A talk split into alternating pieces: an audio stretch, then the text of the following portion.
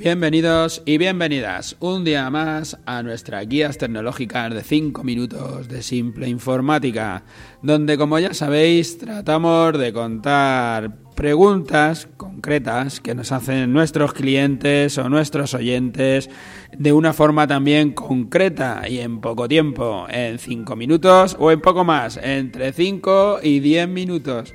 Hoy con la voz tomada, como podéis notar, ya sabéis que los niños en esta época se cogen muchos catarros, mucha bronquiolitis y estas cosas, y los padres las sufrimos, vamos justo detrás. Como digo, hoy nos encontramos en nuestro programa 284, que le hemos titulado Copia de seguridad en la nube, copia de seguridad en Internet. Nos pregunta un oyente sobre nuestra opinión por el tema de las copias de seguridad en la nube. Voy a intentar resumir su correo electrónico en pocas palabras o en las pocas, en las pocas que pueda.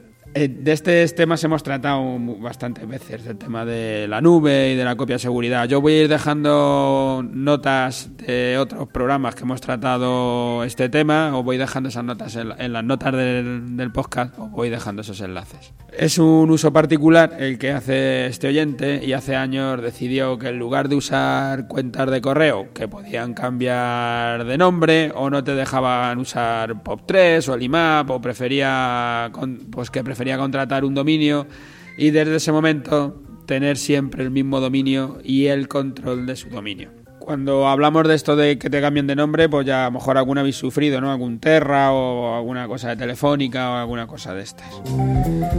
Pero por ahorrar, al ser de uso particular y por eso de que todo el mundo usa una gratuita y te dice eso de pero tú pagas, qué raro, y para no quedarte siempre con la cara de tonto, pues trató de contratar una empresa que fuera muy barata. Y al final encontró una empresa fuera de España que al principio, según nos cuenta, le fue muy bien, pero que al cabo de cuatro años los compró una segunda empresa y con esta ya el trato cambió, ya no era bueno pero por no cambiar, por no salir de allí, como ya tienes todo configurado, encima ya le has dejado una cuenta a no sé quién, a tu primo, a tu cuñado, a un amigo, lo que sea, y ya vas teniendo ahí varias gente que utiliza el propio dominio tuyo, en lugar del Gmail o el que sea, ¿sabes? El Hotmail, yo que sé, pues el, vas dejando ese dominio que tú te has sacado, digo a nivel privado, lo que está haciendo este oyente, y por no tocarlo, pues lo ha dejado todo ahí.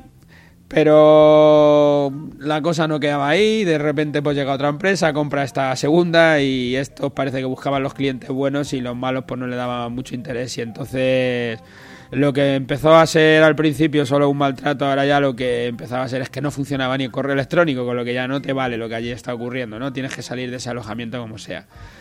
Por supuesto, como el oyente dice, a él todo le funcionaba bien y no quería cambiar de servidor, pero el nuevo proveedor quería que fuese hacia una máquina nueva, una máquina más potente y por supuesto más cara, que es lo que él en ese momento no quería hacer. En este caso, donde el cliente, nuestro oyente, el único servicio que tiene en la nube es el servicio de correo electrónico y los únicos datos que guarda en la nube son los propios del correo electrónico, pues no es un caso grave. Pues aparte de resolver lo de poder enviar correo, que es sencillo, pues simplemente te tienes que cambiar de proveedor, ya lo sabías, desde un principio lo decías, que por no hacer el cambio, bueno, pero al final lo vas a tener que hacer. Si el que tienes no te resuelve o no te explica cómo resolverlo, pues te tienes que ir. Además de cambiarte de proveedor, pues te tienes que, en el caso de este, de este oyente que tenía el correo configurado con una cuenta IMAP en lugar de una cuenta POP, cuando lo configuras como una cuenta IMAP, todos los datos se quedan en el servidor y cuando lo configuras como una cuenta POP, los datos bajan hasta tu ordenador. En este caso, al tenerlos configurados en formato de IMAP, todos los datos se le quedan arriba en el servidor. Eso es una ventaja muy grande porque aunque cambies de ordenador o te vayas a otro ordenador, siempre estás viendo los mismos datos, pero el problema es que ahora al cambiar de ordenador, como están todos los datos arriba en el servidor, pues los tienes que descargar. Tienes que descargarte todo el correo a un ordenador tuyo para que cuando cambies de alojamiento, volver a subir todo los correos otra vez. Es una pesadilla, pero lo tienes que hacer. Es que no tienen otra, no, hay otra solución. En este caso, ya digo, la, eh, solución es sencilla, con, quiero decir tediosa, ¿no? Pero no es complicada, ¿no? Es peor cuando la empresa que te está dando el servicio desaparece y simplemente apaga los servidores, se va y no te queda nada. Eso sí es un problema. Entonces sí que podrías tener algún problema más grave. Ya hemos, otra, hemos hablado otras veces de estos temas, ya digo que voy a ir dejando enlaces en las notas del programa. Por ir aclarando temas, eh, cuando decimos guardar datos en la nube, podemos utilizar tres tipos de nube o de datos en Internet. La red que sería pública completamente, como esto que estamos hablando, que es solo el servicio del correo, y lo dejas todo arriba, lo dejas todo en el servidor. Eso sería dejarlo todo público. Pero también hablamos de tener, si quieres, ficheros, porque hablamos de los servicios de Google, de Microsoft, de Amazon, como Google Drive, donde ya guarda ficheros, o el Gmail para, el tema del, correo electrónico. La red privada construirte una nube como la de Google o la de Amazon en tu, en tu propia casa o en tu propia oficina estamos haciendo justo la contraria. La pública es la que tiene un tercero, te da todos los servicios, y la red privada es construírtela tú solo para ti, todos tus datos y todas tus cosas. Y la red mixta es hacerte una parte pública y es hacerte una parte privada.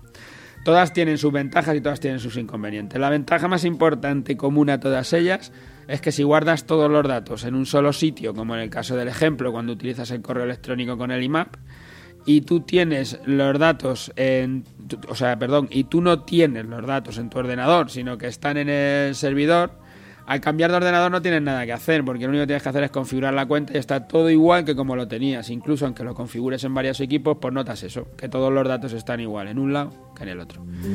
Si la red es pública, la copia te la hace la empresa, la que te da el servicio, y te despreocupa de los problemas técnicos, salvo que se vayan y te dejen tirado o que te den un mal servicio y tengas que hacer algo, como el caso de este oyente que nos escribe.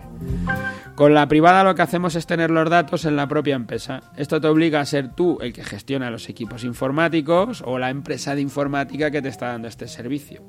Y en una red mixta lo que vamos a hacer, eh, bueno, pues una parte de los datos los voy a tener aquí en mi empresa y la otra parte pues lo voy a subir en la nube. Cuando hemos hablado de estos temas siempre nos ha parecido un problema la privacidad del dato. Pues estas grandes compañías que almacenan tus datos como Google o Facebook viven del, del Big Data, de sacar toda la información que puedan de cada uno de nosotros y vendérsela a aquellos que quieren pagar por ellos, que normalmente pues, son los anunciantes para sus anuncios. Así se en el público bien segmentado, que te gusta, que no te gusta, y así te vendo lo que te mejor lo que le estés diciendo que te gusta al de Facebook o donde estés navegando para el de Google y sepa por dónde andas y le pueda decir al, al que va a hacer publicidad, mira, a este le interesa este tema, véndele lo que tenga referencia con este tema. Luego además pueden ser hackeados y normalmente son atacados todos los días intentando conseguir entrar por algún lado. La verdad que es difícil, pero ahora cuando uno cae pues salen todos los medios y parece que es muy fácil atacarlo, aunque no es cierto, ya lo digo, se hackean más ordenadores de pequeñas empresas y particulares todos los días que de grandes empresas, pero estos pequeños no se ven y los de los grandes medios sí salen en todos los sitios. Nosotros te seguimos recomendando que utilices una nube mixta, donde parte de los datos los tengas en tu oficina o en tu casa y otros datos los tengas en, una nube pública. Nuestros servicios de copia de seguridad online y nuestro alojamiento web es una, una buena forma ¿no? para entender todo esto. Lo primero es, desde luego, que te contrates un dominio, como hizo este oyente, que nos ha parecido una solución muy correcta, incluso para un particular, porque es la forma de aislarte de todos los terras, de todo eso que desaparece y venga a cambiar correos y venga. Y sobre todo por los precios que estamos hablando, que en nuestro caso, en nuestro alojamiento, estás hablando de la cuota más barata es de 29 euros al año. Vamos, que es ridículo. Si lo quieres hacer, lo puedes hacer. Y si eres una empresa y no lo tienes, lo tuyo es para llevarte a al calabozo. Eso es, vamos, fallo de, estar en la cárcel. Eso no, no, tiene nombre. Una empresa tiene que tener dominio. Si no lo tienes, eh, cualquiera que te vea pensará que es pues, una mala empresa. Una empresa que no da para un dominio, no tiene para gastarse 29 euros. Malo contratar con ellos ningún servicio. Eh, en cuanto a los datos, puedes utilizar el correo IMAP y dejar una copia en el servidor por la facilidad de uso, pero si usas el correo como herramienta de trabajo y no tienes copia en otro sitio, puedes tener una copia de tu correo local utilizando una cuenta POP y hacer copia y luego sacar eh, incluso copia de ese correo fuera de tu empresa por si alguna vez ocurre algún problema. Eso es lo que hacemos con nuestra copia, nuestra copia online. Os voy a dejar unas imágenes de las dos y unos enlaces para que podáis verlo, que son baratos. Puedes partir desde los 5 euros al, al mes, con lo que tampoco es un servicio que sea caro. Y con los datos que resulta más sencillo de entender, tú puedes dejar que Google te haga copia de las fotos, más siendo todo gratis, y eso no te impide tener datos también en tu ordenador, incluso tener una copia. Pero si los datos te preocupa la, la privacidad, en algunos documentos, pues no dejes que Google u otra república te los copie. Gestiona tú las copias y si solo te interesa la disponibilidad del dato, pues compártelo en todas las redes que quieras. Así cuantas más copias tengas, pues más fácil de no fallar. Al final hoy este es un programa que se me hace largo porque son muchas las cosas que hay que contar. La verdad que era un correo muy largo y me, ha costado hasta resumirlo. Bueno, gracias a los que nos escribís por esas preguntas que nos hacéis. Gracias por ponernos estas preguntas tan complejas. Y nada, eh, a los que paséis por las plataformas, por iTunes y por iVoox, eh, esperamos que nos dejéis ahí vuestras valoraciones porque eso nos hace crecer, nos hace llegar más y nos viene muy bien. Aunque últimamente no estáis entrando mucho a dejar valoraciones, así que ir dejándonos valoraciones para poder seguir aquí con alegría y, y con mucho ánimo. Y nos vemos el jueves que viene. Hasta el jueves.